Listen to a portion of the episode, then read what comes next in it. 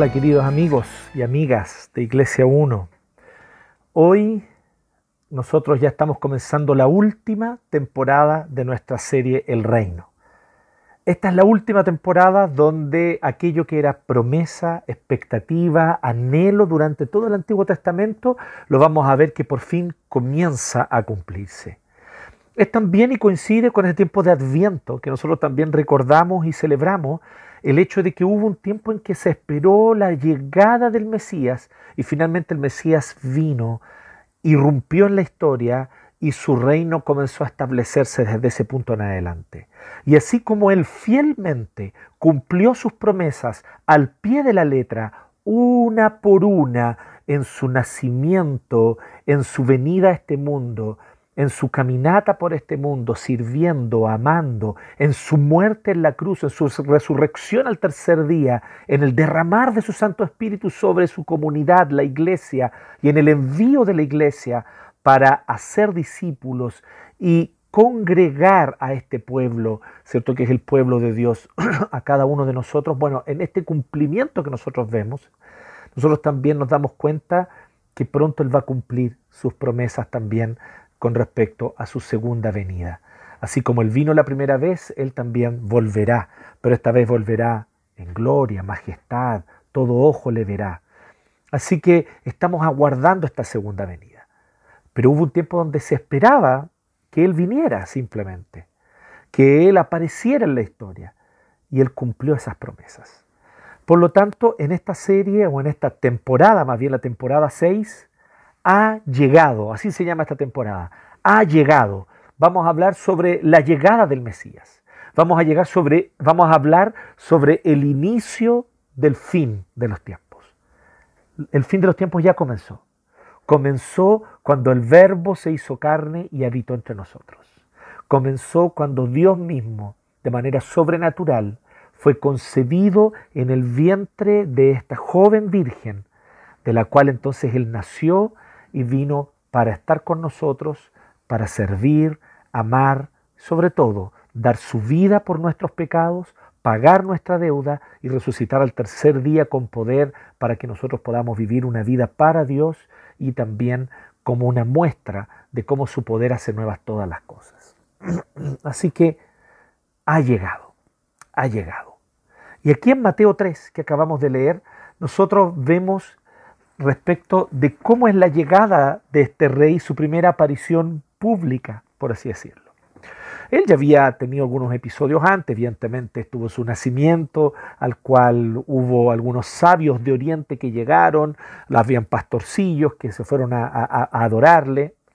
Así que efectivamente no es su primera aparición en absoluto, pero sí es su primera aparición pública, ya listo para iniciar su ministerio, ya listo para comenzar su trabajo como rey y empezar a ejercer su oficio como rey verdadero, rescatador, el hijo de la mujer, el descendiente de la mujer que viene para aplastar la cabeza de la serpiente. Ese es Jesucristo, ese es Jesús de Nazaret, es el Mesías, Dios verdadero, que habita y habitó con nosotros. Así que Él viene a aparecer por primera vez aquí de manera más bien pública. Y eso es lo que nosotros acabamos de leer en Mateo capítulo 3. ¿Qué es lo interesante que nosotros vamos a ver aquí? Vamos a ver cinco cosas con respecto a la llegada del rey. Por eso para los jóvenes que están anotando, el título de hoy es El rey ya está aquí.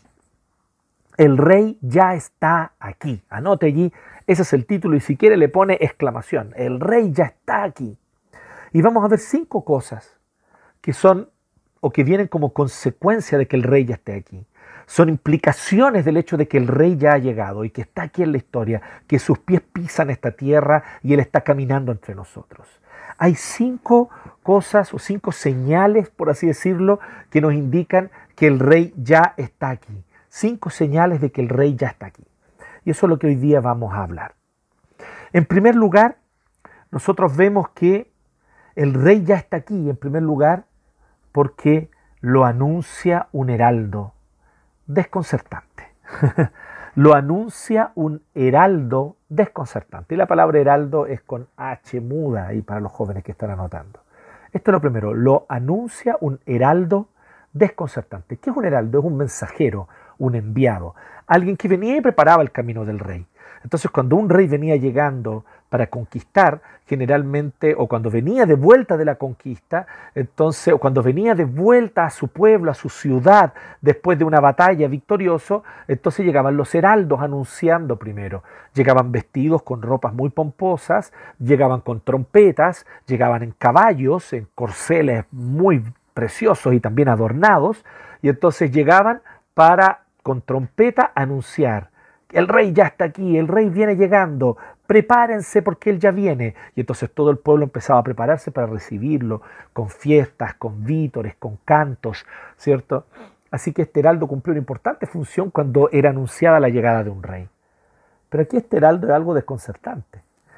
Dice que en aquellos días se presentó Juan el Bautista. Primero que todo, a nosotros nos llama mucho la atención si conocemos bien la historia y comparamos lo que relata el Evangelio de Mateo con otros evangelios, como por ejemplo el de Lucas o el de Juan, cuando nos habla acerca de Juan el Bautista y también Marcos, tiene una importancia radical, porque hay mucho material que los cuatro evangelios no comparten, está solo en tres de los evangelios, pero no en uno, o está en dos y no en los demás, está solo en uno y no en los otros tres. Pero aquí es un material que los tres comparten, la importancia de Juan el Bautista. Todos coinciden en eso, fue importantísimo. Él realmente cumplió la palabra de preparar el camino. Ahora, ¿cómo fue este, este, este heraldo? Bueno, en primer lugar, nosotros vemos que él es hijo de un sacerdote, por lo tanto, él debía estar dedicándose al oficio sacerdotal a Estela. Con 30 años ya un joven se dedicaba al oficio sacerdotal. Recordemos que Juan el Bautista es hijo de una prima de la mamá de Jesús, es hijo de una prima de María y que era hijo de un sacerdote, ¿cierto? Y que este sacerdote, un sacerdote llamado Zacarías, este sacerdote entonces, por consecuencia su hijo era de la familia de los levitas y se preparaba para ser un sacerdote. Y tenía la edad de Jesús, un poquito más, simplemente un poquito más grande. Eh, unos meses antes nació. Por lo tanto, él ya tenía 30 años y debía estar en Jerusalén ejerciendo el oficio sacerdotal con su ropa sacerdotal y, ofreciendo sacrificios, etc. Pero él está en el desierto y está predicando. En el desierto, en pleno desierto. Y el otro es quien predica en el desierto. Uno va a predicar una plaza, ¿no? uno va a predicar un lugar público, uno va a predicar un lugar donde te escuchen. Pero él se salió de la ciudad y se fue a predicar el desierto, lo cual es muy curioso. ¿no? ¿No les parece que todo es desconcertante en este profeta? es desconcertante este heraldo. Y él viene y dice, arrepiéntanse porque el reino de, los el reino de Dios o el reino de los cielos son sinónimos. Reino de Dios o reino de los cielos son sinónimos. Cada uno enfatiza un aspecto distinto a la expresión simplemente. Reino de Dios significa Dios entonces por fin está recuperando su creación para tener el pleno dominio sobre ella, para manifestar de manera palpable su pleno dominio sobre ella de tal modo entonces que el mal retrocede, la injusticia disminuye y entonces la justicia, paz y rectitud de Dios comienza a inundarlo todo. Por lo tanto, el reino de Dios. Con respecto al reino de los cielos es una idea similar, solo que con la idea de que como en los cielos la gloria de Dios es patente, es visible, es palpable, allí los ángeles le adoran y le obedecen perfectamente, allí la gloria de Dios se puede vislumbrar, bueno, así como es en los cielos, estos cielos están bajando y viniendo a la tierra para inundar con esa misma gloria y plenitud de la gloria de Dios esta creación, esta tierra. Así que los cielos vienen a nosotros. Por lo tanto, reino de los cielos. Ambas expresiones son sinónimas. Reino de los cielos o reino de Dios significan exactamente lo mismo. Y la demostración de eso es que si usted toma los textos paralelos, o sea, aquellos textos que son exactamente iguales en Marcos y Mateo, por ejemplo, o Lucas y Mateo, usted va a ver que en Marcos aparece como reino de Dios. La misma frase Jesús la dice en Mateo, reino de los cielos, porque son sinónimos, son palabras intercambiables y simplemente un autor prefiere más reino de Dios, como el caso de Marco, y Mateo prefiere más usar la expresión reino de los cielos. Bien. Pues bien, entonces él dice, porque el rey de los cielos se ha acercado, pero él está en el desierto predicando. Qué locura debe haber sido que este hombre estuviese allí predicando, anunciando, ¿cierto? Y la gente pasaba por el desierto, porque el desierto no es un lugar para vivir ni para quedarse, no es un lugar para establecerse, no es una plaza donde uno se sienta cómodamente a tomar el sol, ciertamente el desierto no es para eso, pero aquí está este hombre en el desierto, la gente pasaba por allí les llamaba la atención. de que este hombre estaba allí clamando a los transeúntes que pasaban en un camino, de, un camino de una ciudad a otra y empezaron a detenerse a escucharlo. Y entonces dice, Juan era aquel de quien había escrito el profeta Isaías, voz de uno que grita en el desierto, preparen el camino para el Señor, háganle sendas derechas y tome nota allí. Esto está en Isaías capítulo 40, verso 3. Y todo el capítulo 40 de Isaías prácticamente nosotros vemos que se cumple aquí en Mateo 3. Ya lo vamos a ver. Así que está muy bien como el autor, como Mateo, ¿cierto? Toma, es muy interesante como él toma el texto de Isaías, toma un versículo, pero no viene y lo interpreta aislada y arbitrariamente, sino que lo pone en el momento justo para mostrar cómo después hacia adelante se va cumpliendo este texto de Isaías 40, verso 3. Voz de uno que grita en el desierto, preparen el camino para el Señor, háganle sendas derechas. ¿De qué se trata Isaías 40? Una promesa de que Dios va a restaurar a Israel de que Israel ha pecado, se ha desviado, se ha vuelto hacia la idolatría y por lo tanto será invadido por otras naciones, los babilonios los van a destruir, se van a llevar a muchos cautivos, pero entonces volverá un, un, remanente. Y este remanente, cuando venga volviendo por el desierto, cuando vuelva entonces, ellos se van a encontrar con el Señor, el Señor los va a restaurar, el Señor entonces los va a limpiar y el Señor va a ser un nuevo Israel y va a renovar a Israel. Eso es básicamente lo que se trata Isaías capítulo 40, o por lo menos una gran porción de este texto que ustedes pueden leer en sus Biblias después. A eso hace referencia Mateo, y él asocia a Juan el Bautista con esa voz que clama en el desierto, porque efectivamente eso era Juan el Bautista. Y dice que este heraldo no está con ropas pomposas, con trompetas, ni con corceles y caballos blancos adornados con, con, con alhajas de oro, sino que él viene con una ropa hecha de pelo de camello Llevaba puesto un cinturón de cuero, sencillo, ¿cierto? De cuero rústico.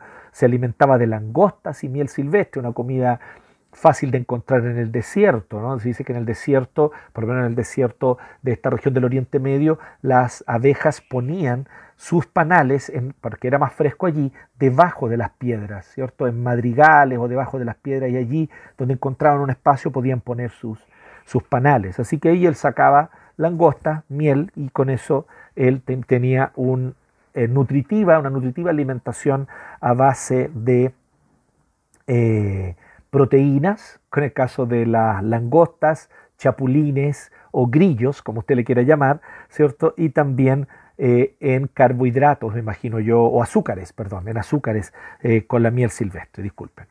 Así que tenía harto azúcar y proteína el alimento de este hombre.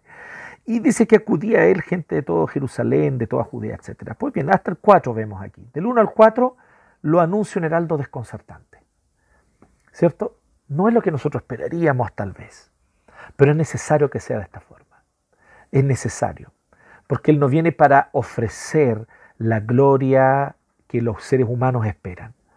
Él viene para justamente sacarnos de esas lógicas y redimirnos de esas lógicas. Él no viene como un poderoso revolucionario, como muchos celotes que habían en ese tiempo lo eran. Él no viene de esa forma. Él viene de otra manera. Entonces él tiene que sacar al pueblo de Israel de esas lógicas. Estaban aquellos que pensaban que era importante mantenerse con el poder y ser por lo tanto condescendientes con los poderes y las élites, para así desde los poderes y la élite poder entonces traer el reino. Otros pensaban que el reino iba a venir desde la revolución armada y desde la revuelta popular. Y allí es donde están los celotes. Usted interesantemente va a ver que Jesús no se une ni comulga con ninguno de esos movimientos. Jesús inaugura un movimiento totalmente distinto que no es ni de servicio y de servilismo a los poderes y a la élite, pero tampoco es de revuelta popular y revolucionaria. Entonces, ¿Qué es lo que nosotros vemos aquí? Que Juan el Bautista es, por lo tanto, un heraldo desconcertante. Él viene justamente a romper también los estereotipos. Pero no solamente eso, vemos una segunda señal evidente de que el rey ya está aquí. Y aquí está lo segundo. Los pecadores se arrepienten. Vamos a ir sumando. Solamente una cosita no sirve, hay que sumar las cinco. Los pecadores se arrepienten. Dice que acudía a él la gente de Jerusalén, de toda Judea y de toda la región del Jordán cuando confesaban sus pecados, Él los bautizaba en el río Jordán. O sea, ellos venían y reconocían, yo he pecado contra el Señor, yo vine y le robé a mi hermano parte de su herencia y lo engañé y me quedé con una parte. Yo realmente he adulterado, he cometido adulterio y he pecado contra el Señor y contra mi esposo y contra mi familia. Confesaban entonces Juan Bautista. Imagínense este tremendo avivamiento espiritual, porque esa es la palabra y no hay otra para describir. Comenzó a haber un avivamiento en el desierto. Entonces, aquí hay un heraldo totalmente desconcertante, ¿cierto? Su forma de vestir es totalmente fuera de época, ¿no? Eh, creo que eso es lo importante, aquí pelo de camello, una, un cinturón, es como si él fuese del tiempo de Elías. ¿Cierto? Como si él fuese eh, de unos de unos ocho, nueve siglos atrás, tal vez diez siglos atrás. Él estaba vestido, ¿cierto?, a una usanza antigua, eh, como se vestían hacía más de 600, 700 años antes. Y ahora él está aquí vestido de esa manera tan extraña, ¿no? tan fuera de moda. Pero él está de alguna manera diciendo que él viene a continuar esa labor que, vi, que, que realizó algún, tiempo, algún día Elías y Eliseo. Pero la gente entonces lo escucha y la gente se arrepiente y la gente viene a confesar sus pecados, imagínense. Imagínense las personas comenzaran a acudir aquí al cajón del Maipo, ¿cierto? Y empezaran a escuchar a un predicador que les habla de sus pecados claramente, que los llama al arrepentimiento, y las personas en vez de apedrearlo, escupirlo, enojarse con él, empezaran en lágrimas a acercarse a decir, yo reconozco que he pecado, sí, yo defraudé a mi hermano, sí, yo le robé, sí, yo abusé de mis trabajadores, yo no les pagué el salario, me arrepiento, en esta hora me doy cuenta que he pecado. Y, quiero comprometerme a pagarles el salario que le quedé debiendo. Sí, yo he pecado contra, eh, eh, contra mi familia, sí, yo he pecado contra mi padre, yo he pecado contra mi esposa, he pecado contra mi esposo.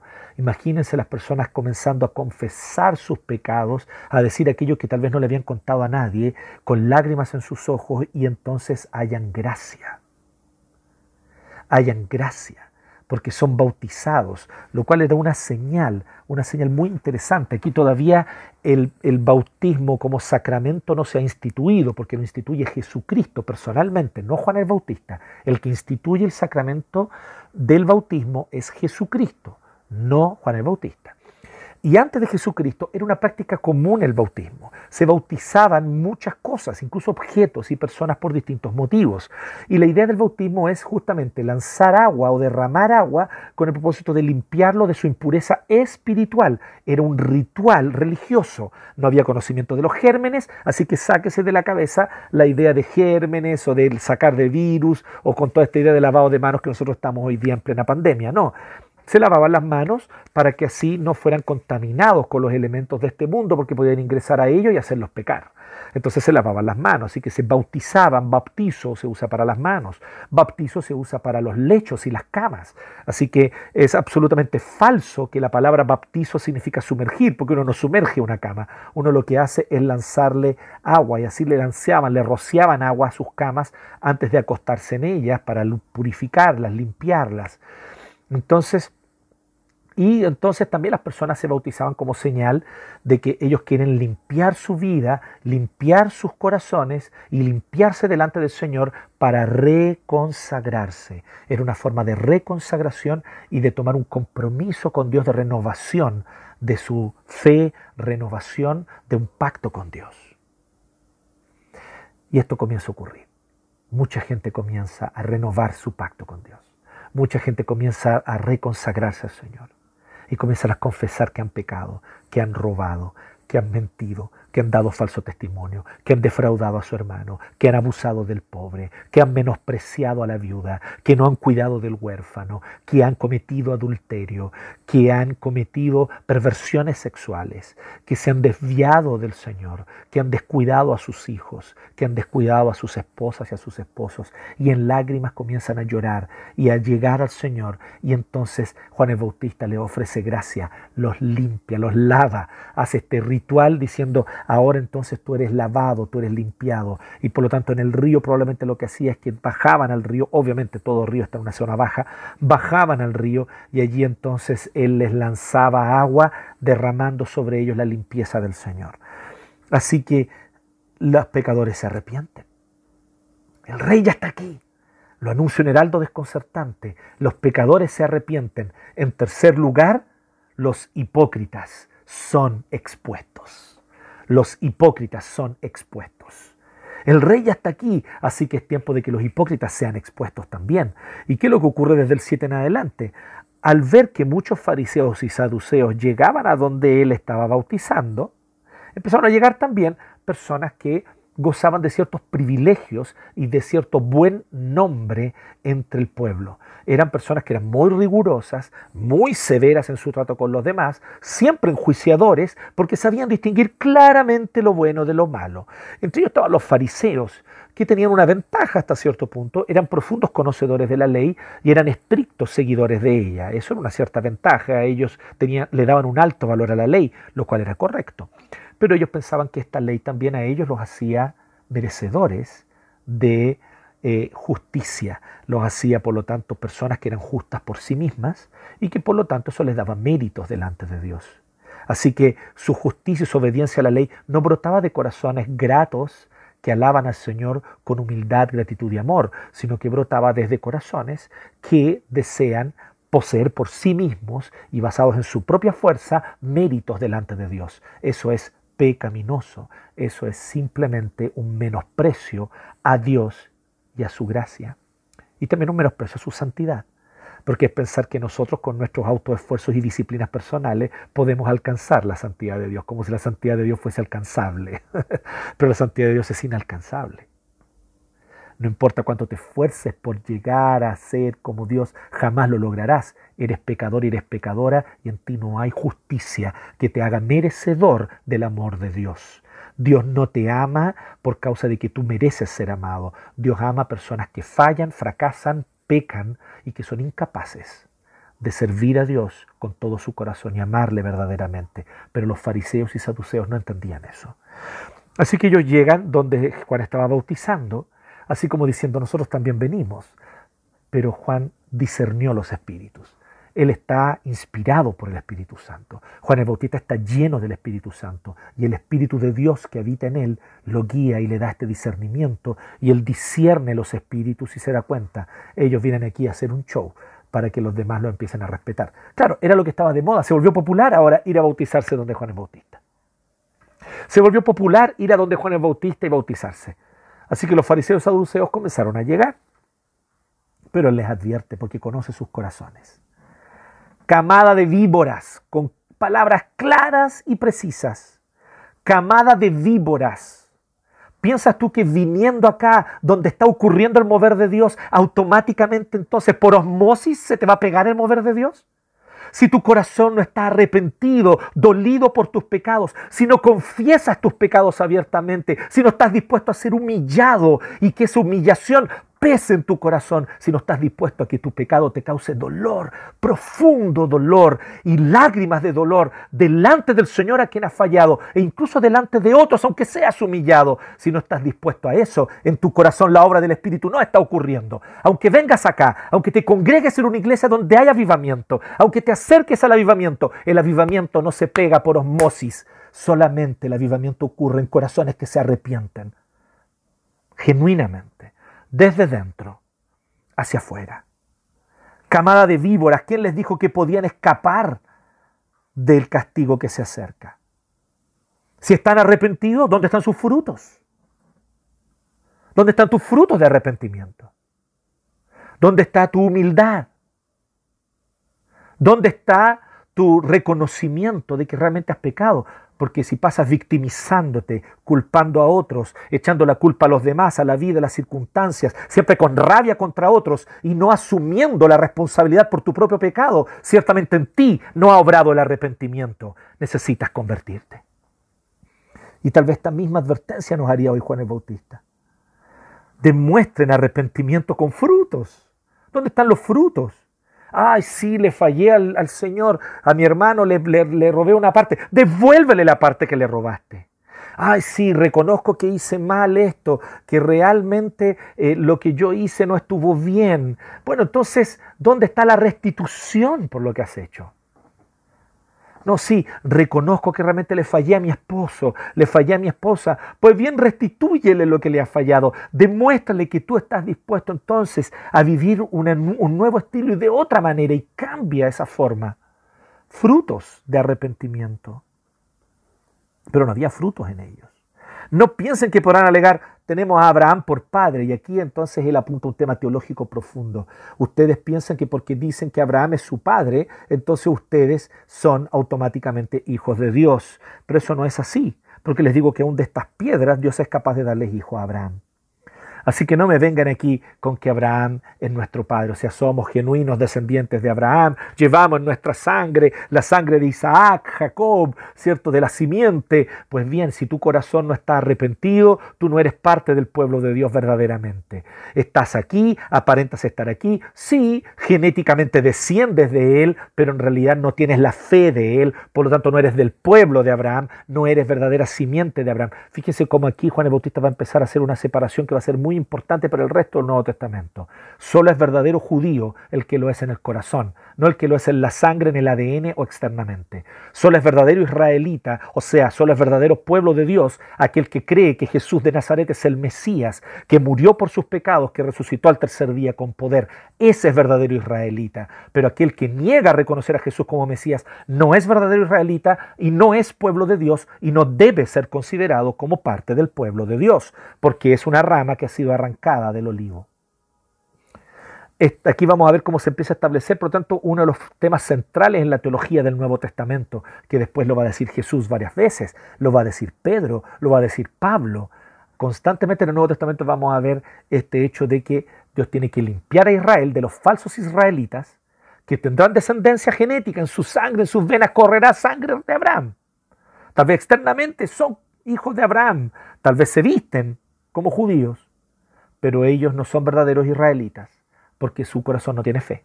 Entonces hay que limpiar al pueblo de estos y entonces formar un nuevo pueblo con aquellos que sí creen y entonces los gentiles son incorporados a este pueblo ahora. Así que el plan comienza a desarrollarse desde este punto en adelante. Así que los hipócritas son expuestos y entonces ya me adelanté, ahí está justamente viene lo cuarto, ¿cierto? El rey ya está aquí, y ya vimos, el rey ya está aquí y lo anunció un heraldo desconcertante. El rey ya está aquí y los pecadores se arrepienten. El rey ya está aquí y los hipócritas son expuestos. El rey ya está aquí e Israel comienza a ser renovado. Comienza a ser renovado. Aquí está el inicio de la renovación de Israel. Nosotros la podemos presenciar aquí mismo, porque él dice desde el 11 hasta el 12, yo los bautizo a ustedes con agua para que se arrepientan. Pero el que viene después de mí es más poderoso que yo. Y ni siquiera merezco yo amarrarle sus sandalias. Él los bautizará con el Espíritu Santo y fuego. O sea, es otro el bautismo. Él viene a purificar, pero a purificar de manera radical. Él viene a hacer un corte definitivo, porque el agua lava, limpia, pero el fuego arrasa, arrasa y transforma en cenizas lo que tiene que ser quemado. Tiene el rastrillo en su mano y limpiará su era recogiendo el trigo en su granero. La paja, en cambio, la quemará con fuego que nunca se apagará. Así, efectivamente, con el rastrillo, cuando se hace la cosecha del trigo, algunos de ustedes tal vez han visto esto, yo a mí me ha tocado verlo en el sur, allá en Yungay, y entonces ellos van y levantan con el rastrillo, se levanta la, eh, todo este, este, este, este, este grano que se ha cosechado. Y como se levanta, el viento lo que hace es llevarse la paja, ¿cierto? Así es como algunos lo hacen y entonces el grano se queda. Esa es una manera de separar el grano de la, de la paja. Pero evidentemente hay mucha paja que no es pajita pequeña molida, sino que es paja gruesa y pesada. Entonces con el rastrillo se separa la paja gruesa y pesada, ¿cierto? Del grano. Y así entonces al separar, ¿qué se hace con la paja? Bueno, pues se quema. La, la paja en cambio se quemará. Entonces está hablando de que Israel será renovado, comienza a ser renovado. Van a quedar como Israel, van a quedar como judíos, van a quedar como pueblo de Dios, solo aquellos que creen en Jesús de Nazaret como Mesías, aquellos que entienden que Él es el Mesías, aquellos que le siguen y le aman. Los demás judíos serán sacados, aunque políticamente, aunque familiarmente, aunque genéticamente pertenezcan a la descendencia de Abraham, ellos van a ser considerados a partir de ahora ya no más pueblo. Ahora el pueblo de Dios van a ser los que creen. Y por lo tanto lo primero que Cristo va a hacer es renovar a Israel, a los propios judíos. Fíjense sus doce apóstoles, todos judíos. No es casualidad, es a propósito, porque ese es parte del plan. Ellos son los nuevos patriarcas de un nuevo Israel. ¿Se fijan cómo están empezando a cumplirse las palabras de Abraham? ¿Se fijan cómo Dios no deja de cumplir su promesa? Dios cumple su promesa y ya la ha cumplido. Gran parte de ella ya fue cumplida. Algunos ven estas promesas de que Dios restaurará a Israel como que todavía van a ocurrir. Están en el siglo XXI y miran hacia el futuro como si van a ocurrir mañana. Pero estas promesas de que Dios restaurará a Israel no son futuras, son pasadas, ya las cumplió Dios. Él renovó a Israel cuando Él escogió a los doce apóstoles, todos judíos, cuando Él escogió a más de 500 hermanos a la vez que lo vieron resucitado, eso dice 1 Corintios capítulo 15, todos también judíos, y con ellos empezó a formar un nuevo pueblo. Y los que no creyeron, los que no creyeron fueron sacados. Y cuando esos 3.000 se convirtieron en Pentecostés, de distintas naciones, pero todos judíos, provenientes de otras naciones, de otras lenguas, pero judíos, también allí él estaba renovando, estaba trayendo de nuevo a los judíos en la diáspora, a los judíos esparcidos. Entonces empezó a cumplir parte por parte, renovó a los judíos, formó doce apóstoles, doce nuevos patriarcas, renovó a los judíos de Judea y alrededor, luego renovó a los judíos en Pentecostés que venían de otros lugares y entonces comienza a extenderse ahora a los samaritanos y empieza a extenderse a los gentiles. Y así vemos a Felipe en Samaria, libro de Hechos, y luego vemos al apóstol Pedro con Cornelio, el centurión romano, totalmente gentil, pero que cree y es incorporado también al pueblo. Y entonces comienza una nueva era y nosotros somos, por lo tanto, la continuidad de Israel. Israel continúa y las promesas a Israel se cumplen, pero se cumplen en nosotros, que somos el nuevo Israel. Qué hermoso esto. Pues bien, esto es lo que Juan el Bautista está empezando a predicar acá. Él dice, yo estoy bautizando solo con agua, estoy recién empezando esta cuestión, esto recién comienza, yo hago muy poquito, pero el que viene después de mí, él va a ser mucho más radical, va a ser con fuego, como un rastrillo, va a tomar el grano y lo va a guardar, o sea, aquellos que creen y que tienen fe son el grano. Los que no creen, los judíos incrédulos, son paja, el fuego los va a quemar y entonces los va a lanzar a juicio. Terribles palabras pero palabras que hablan de la autoridad del Mesías. El Mesías no es un hombre, el Mesías no es un gran líder, el Mesías no es un gran mensajero de paz. El Mesías es Dios, personalmente, que viene a estar entre nosotros. Finalmente, en quinto y último lugar, el rey ya está aquí, así que la gloria de Dios se manifiesta. El rey ya está aquí, así que la gloria de Dios se manifiesta. Ya vimos, el rey ya está aquí, y lo anuncia un heraldo desconcertante. El rey ya está aquí y los pecadores se arrepienten, hay avivamiento. En tercer lugar, el rey ya está aquí y los hipócritas son expuestos. En cuarto lugar, el rey ya está aquí e Israel comienza a ser renovado.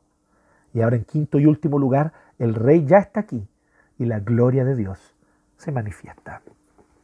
Y esto es lo que nosotros vemos del 13 al 17, una parte preciosa que yo quisiera que podamos verla con de tensión eh, dentro de lo que el tiempo nos permite, ciertamente.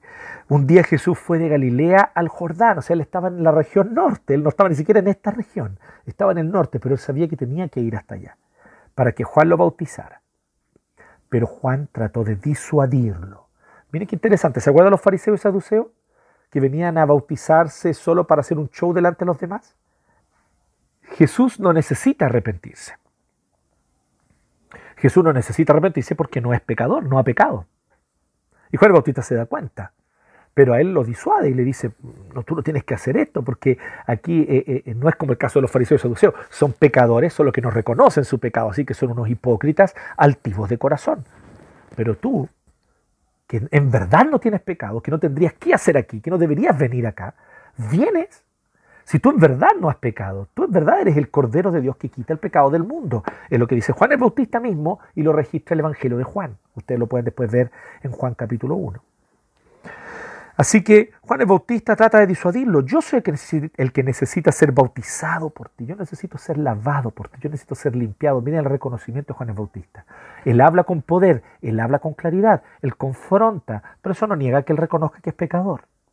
No nos confundamos. El hecho de que Juan el Bautista sea un predicador efusivo, claro y confrontacional, no significa que él se cree justo. Él sabe que necesita del Señor, pero que es un mensajero enviado que tiene que hablar la palabra con claridad, aunque duela. Y Juan el Bautista hace eso.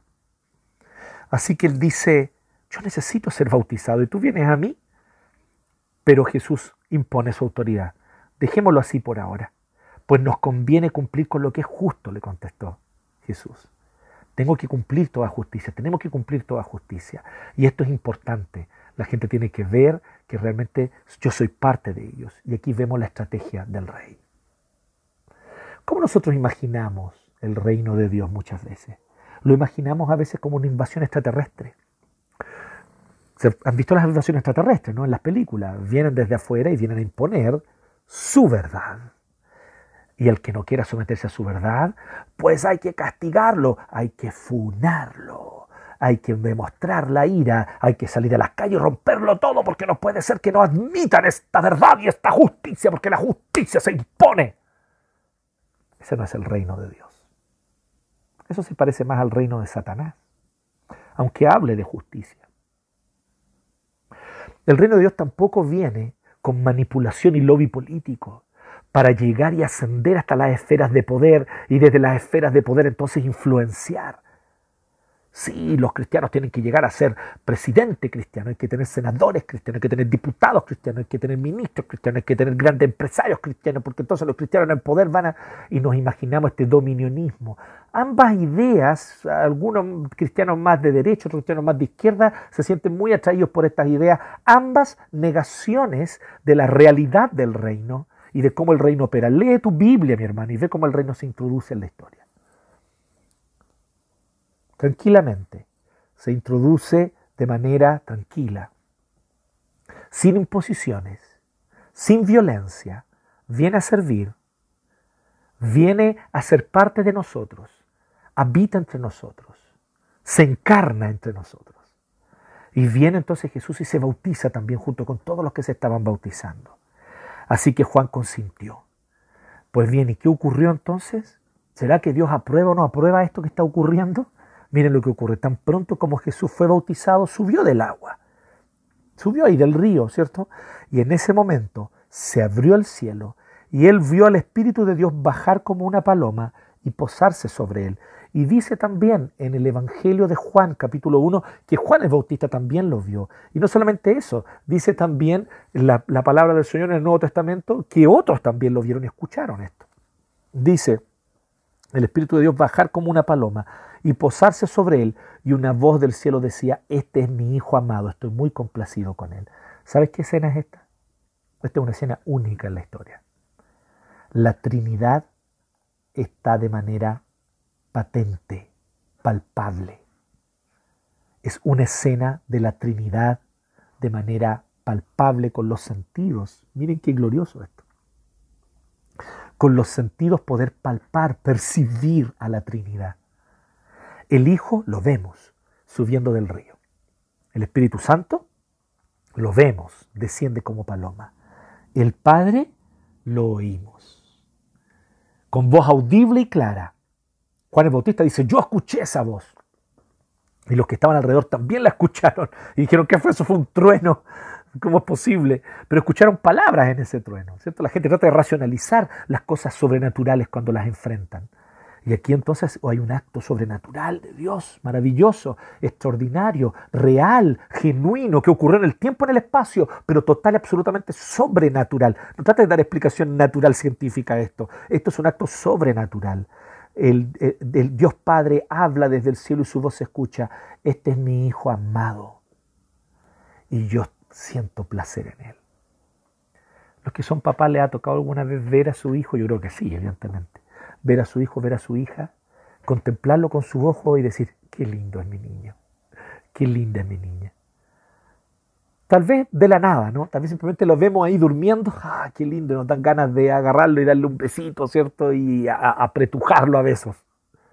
Otras veces hace algo, dice una palabra, hace algo destacable y nos llama la atención.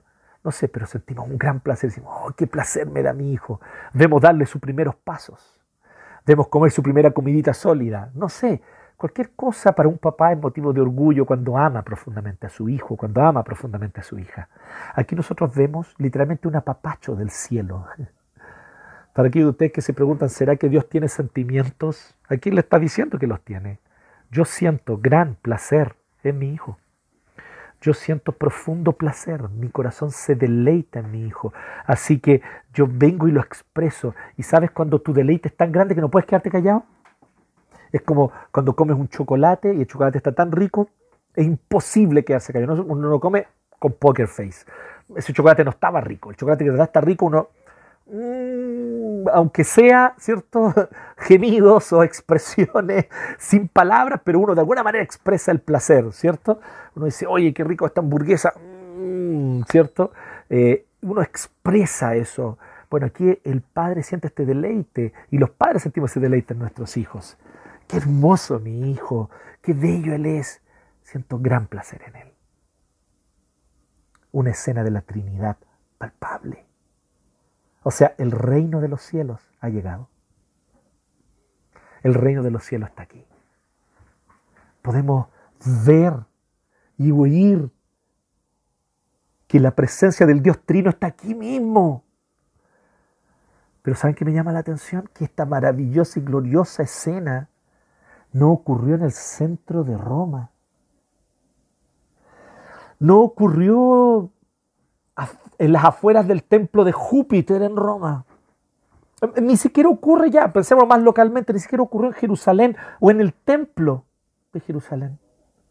Ni siquiera ocurrió en el templo de Jerusalén, ni siquiera ocurrió allí donde estaban los sumos sacerdotes con sus vestimentas. Ocurre en el desierto, en el Jordán, digamos las cosas como son.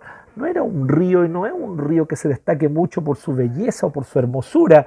Esto mismo lo dice Naamán en el Antiguo Testamento, cuando él reconoce el hecho de que efectivamente habían ríos más bellos en el lugar de donde él provenía y que cómo era posible que el profeta Eliseo lo hiciera bañarse en el río Jordán. Ustedes se acordarán de esa escena, está en el Antiguo Testamento. El río Jordán no es un río que se destaque por su belleza, su limpieza, sus aguas puras, cristalinas, por la vegetación que crece a su alrededor abundante. La gloria de Dios se manifiesta en lugares improbables. El rey ya está aquí. Y si el rey ya está aquí, la gloria de Dios también se quiere manifestar en tu casa, que tal vez no es el lugar más glorioso, en tu mesa, que tal vez no está llena de abundancia y de cosas ricas para esta Navidad, en tu trabajo, que tal vez es un lugar que tú mismo desearías no ir al levantarte cada lunes a la mañana. Pero la gloria de Dios se manifiesta en esos lugares. La gloria de Dios se manifiesta allí, en ese círculo de personas que están fumando marihuana tal vez en la Plaza Brasil, donde hermanos nuestros de nuestra comunidad van con valentía y claridad a predicarles el Evangelio. El reino de Dios se manifiesta allí, en ese campamento de Batuco, donde familias empobrecidas se enfrentan a la realidad de no tener casa y se arman media aguas con lo que tienen para poder capear de alguna manera un frío invierno que igual les congela hasta los huesos y allí la gloria de Dios se manifiesta. La gloria de Dios se manifiesta, y esto no me lo cuenta nadie, yo lo he visto, yo la he visto allí.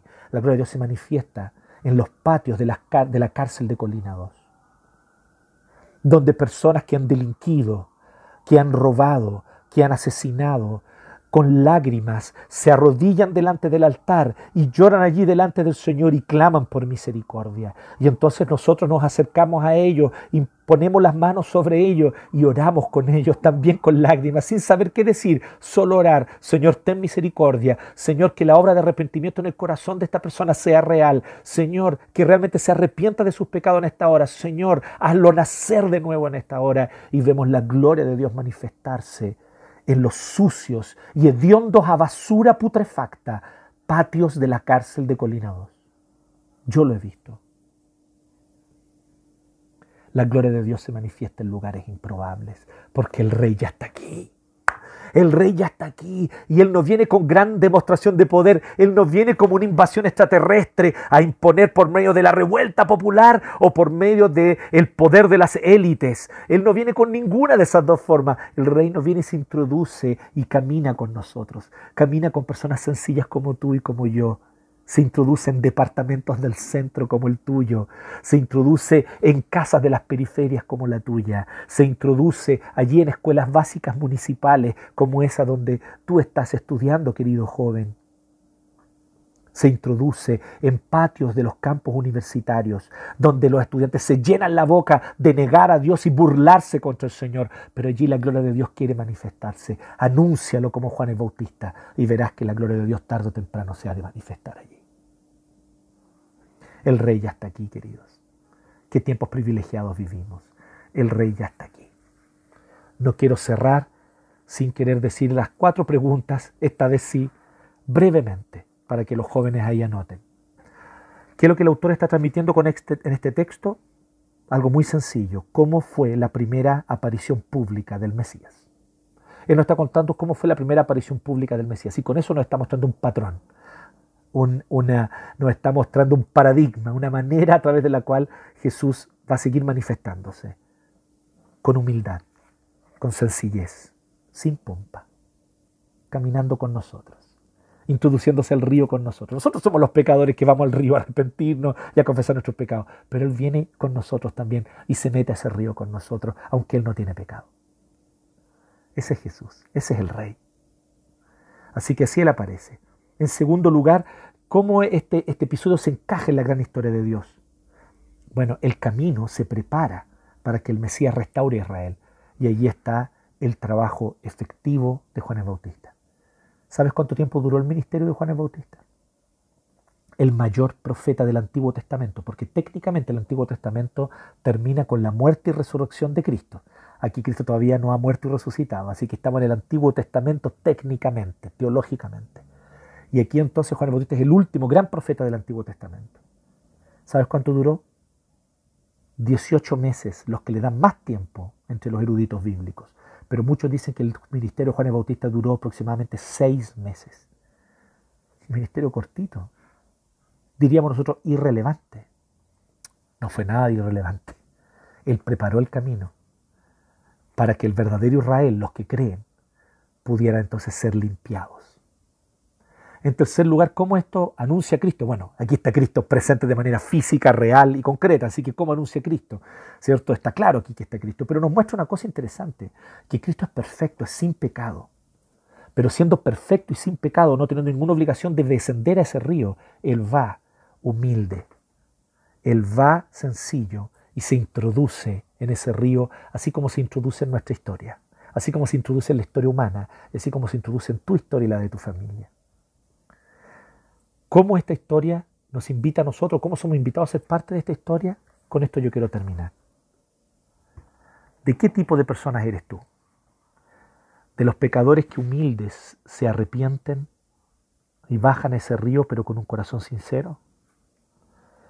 ¿O vienes a este río con un corazón altivo, orgulloso y simplemente diciendo, hay que, hay que, hacer, hay que cumplir esto externamente, ¿no? Hay que, hay que hacer esto para que la gente no nos critique. Eh, eh, cumplamos con esto porque es lo que se espera. Esto es lo que se debe. Esto es lo que se, se espera de mí. Así que cumpliré las expectativas de lo que se debe realizar. Porque así eran los fariseos y saduceos que llegaron. Así eran esta camada de víboras. ¿De cuáles eres tú? ¿De los altivos? Porque los altivos quedan lejos.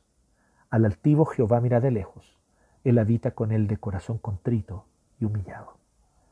Entonces, ¿de cuál eres tú? ¿De los altivos, a los cuales Jehová mira de lejos? ¿O de los humildes, que reconoce su pecado, que reconoce que ha pecado, que humildemente, valga la redundancia, se humilla ante Dios y acude a su gracia? ¿De cuál eres tú? Porque eres invitado a ser parte de esta historia, eres invitado, humillándote de corazón no solo externamente, no viniendo al río para cumplir con un ritual externo. Únete a la obra de Dios, doliéndote por tu pecado. Duélete por tu violencia. Duélete por tu rebeldía. Que te duela pecar contra el Señor. Que te duela tu corazón lascivo, el adulterio que has cometido en tu mente, en tu corazón.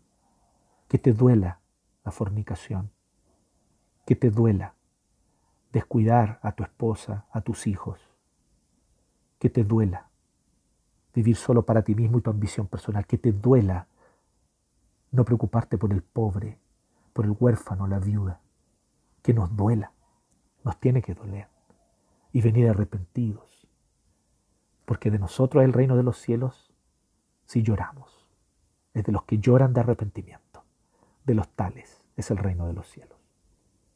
Oremos. Gracias Señor por tu palabra, gracias Dios por tu mensaje y gracias Dios porque Juan el Bautista hasta el día de hoy nos habla.